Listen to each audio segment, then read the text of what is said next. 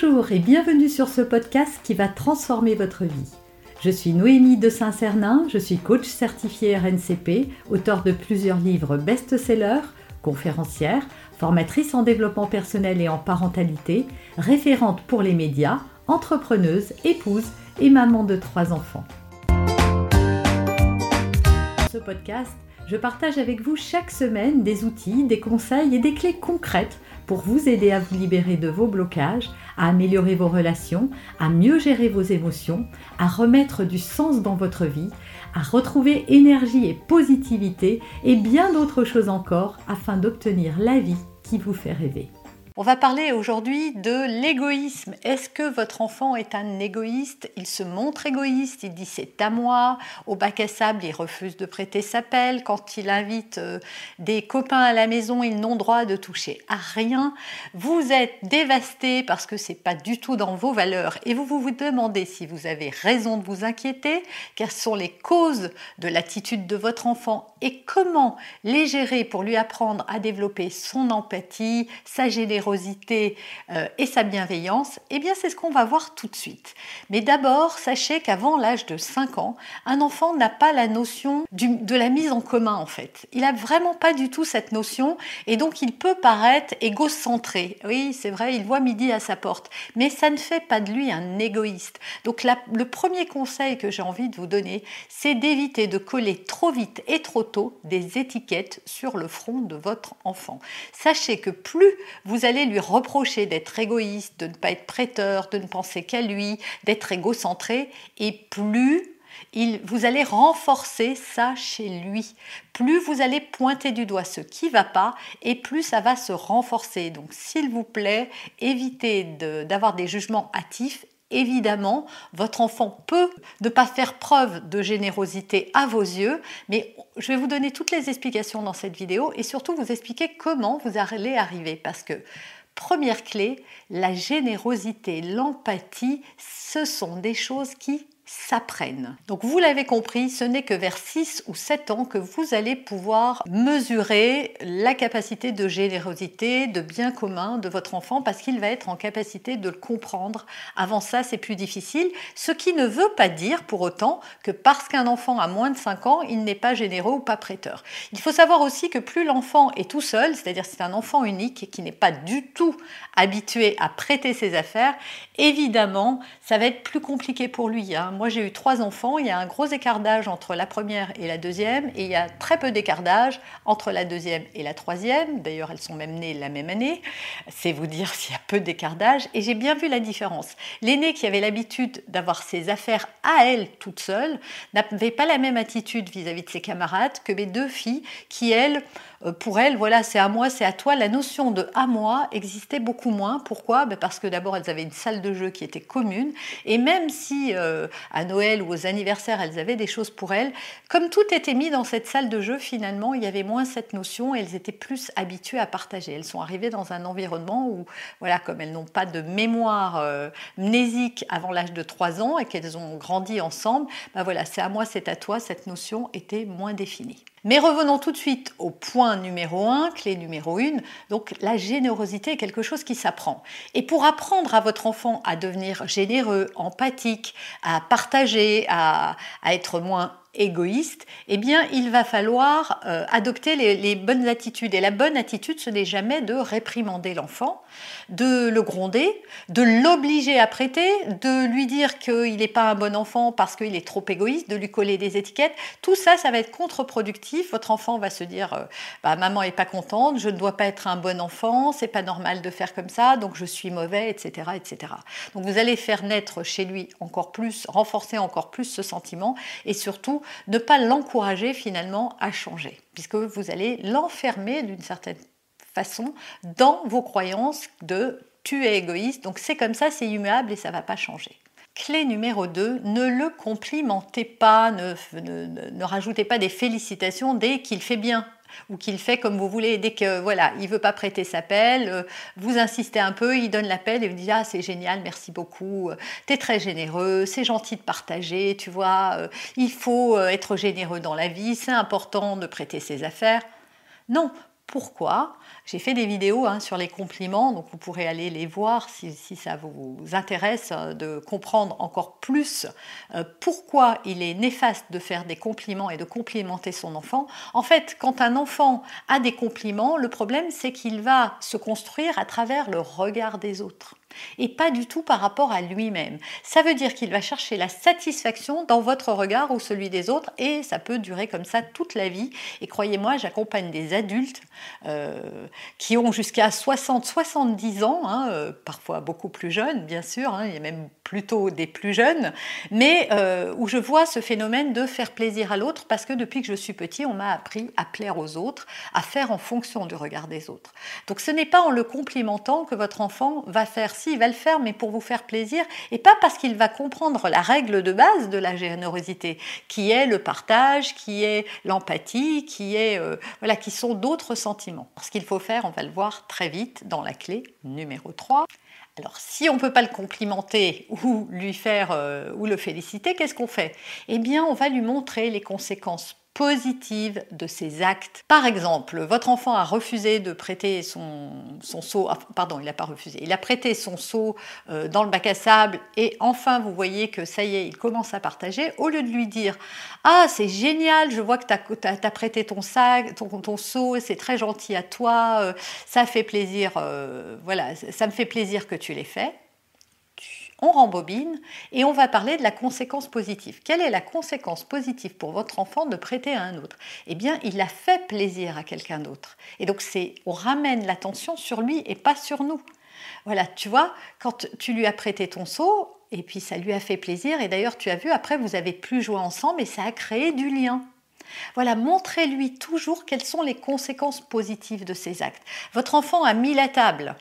Euh, pour vous aider. Voilà, ça aussi c'est un acte de générosité. Voilà, il a voulu vous faire plaisir, il met la table pour vous aider. Au lieu de lui dire ah c'est génial, je suis tellement contente euh, que tu m'as aidé, c'est de lui dire plutôt bah tu vois quand tu mets la table, eh ben moi je vais avoir un petit peu plus de temps pour jouer avec toi ou pour me reposer ou pour lire un livre.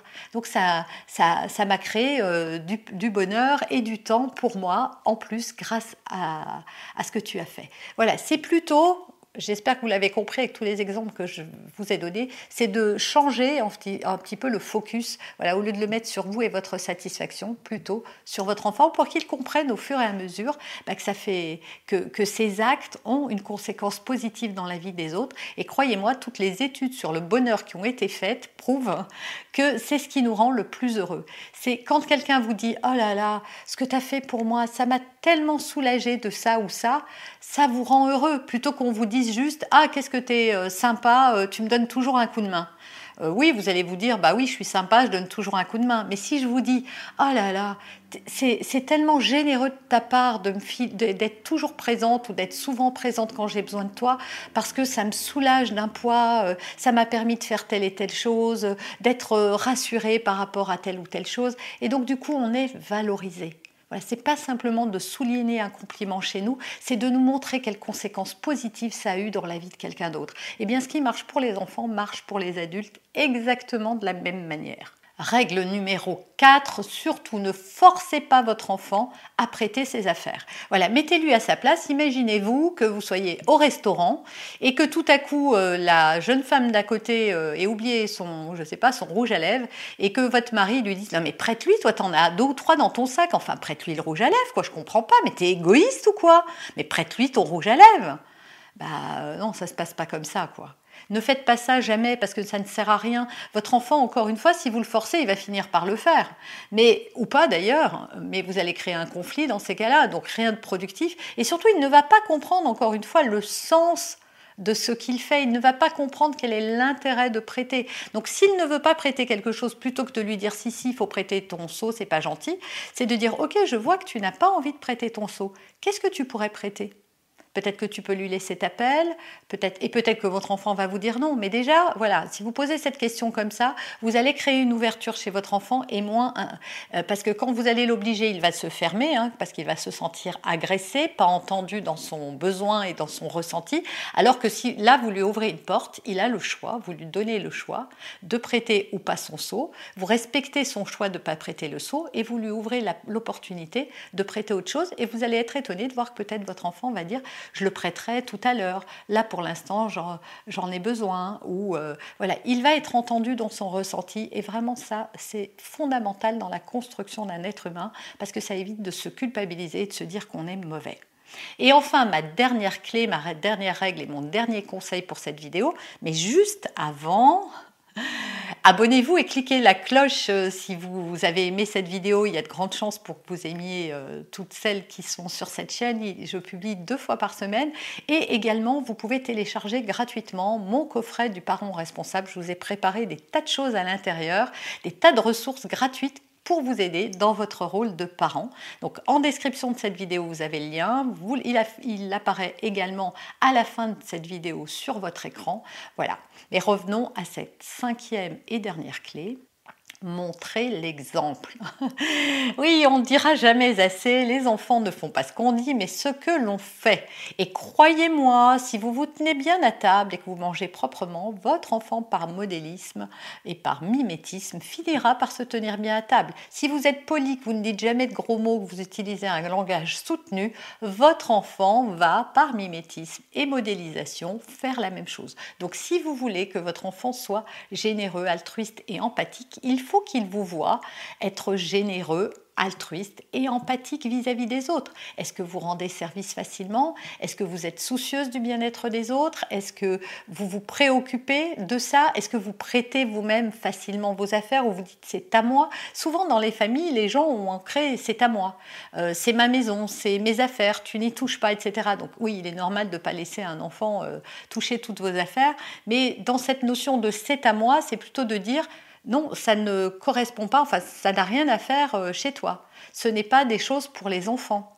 Euh, il ne faut pas y toucher ou c'est personnel, voilà, plutôt que de dire c'est à moi, ça c'est à toi. Il faut faire attention aussi quand on a plusieurs enfants, parfois, c'est vrai qu'on décide que ça c'est à lui, ça c'est machin, et quand les enfants disent il a pris mon jouet, etc., moi je sais que je disais aux miennes, bah, c'est le toi aussi tu prends ces affaires en fait, voilà, bien sûr qu'on vous a offert des jouets pour l'anniversaire ou pour euh, les Noëls ou d'autres euh, occasions, voilà, effectivement, c'est à toi que cette chose-là était destinée, mais on peut prêter. D'ailleurs, tu utilises toi-même des choses euh, qu'on met en commun. Et c'est le cas dans la maison. Moi, je dis pas, bah, tu manges pas dans mon assiette parce que c'est mon assiette. Je dis pas, tu dors pas dans ce lit parce que c'est moi qui l'ai acheté. Euh, tu t'assois pas dans ce canapé parce que c'est le mien. Tu n'utilises pas euh, ma brosse à cheveux parce qu'elle n'est qu'à moi. Voilà, c'est important de comprendre que voilà, on peut, c'est effectivement c'est le tien, c'est ton jeu, il est à toi, mais une fois qu'on est dans une famille, bien, on met les choses en commun et chacun peut les utiliser. Alors oui, il y a peut-être des choses qu'on peut moins utiliser que d'autres, notamment à l'adolescence où euh, l'instinct de propriété est un peu plus fort chez vos enfants parce que ça vient toucher l'intimité. Évidemment, on va pas, on va pas faire la même chose. Mais chez des petits, c'est important tout petit de pas dire t'as pris ses affaires? Moi, j'entends beaucoup des parents qui disent ah bah oui, mais tu touches toujours à ses affaires, etc. Et donc, on finit par créer, euh, créer de l'égoïsme d'une certaine manière parce qu'on envoie le message aux enfants que bah, puisque c'est mes affaires, les autres n'ont pas le droit d'y toucher. Vous avez aimé cet épisode? Abonnez-vous pour être informé de toutes mes futures publications. Laissez un avis 5 étoiles sur la plateforme que vous utilisez et un commentaire afin de m'aider à diffuser mes graines de conscience et de bienveillance à d'autres personnes. Vous pouvez aussi, si vous en avez envie, partagez ce podcast à vos amis. Merci, merci d'avance pour votre soutien. Pour aller plus loin, vous pouvez me retrouver sur ma chaîne YouTube, mon site internet et mes réseaux sociaux. Ils portent mon nom, Noémie de Saint-Cernin. Et si vous souhaitez aller plus loin et vous faire accompagner, venez rejoindre mes programmes de coaching et mes accompagnements. Tout est indiqué sur mon site internet www.noémie-de-saint-cernin.com dans la rubrique Mes coachings et formations.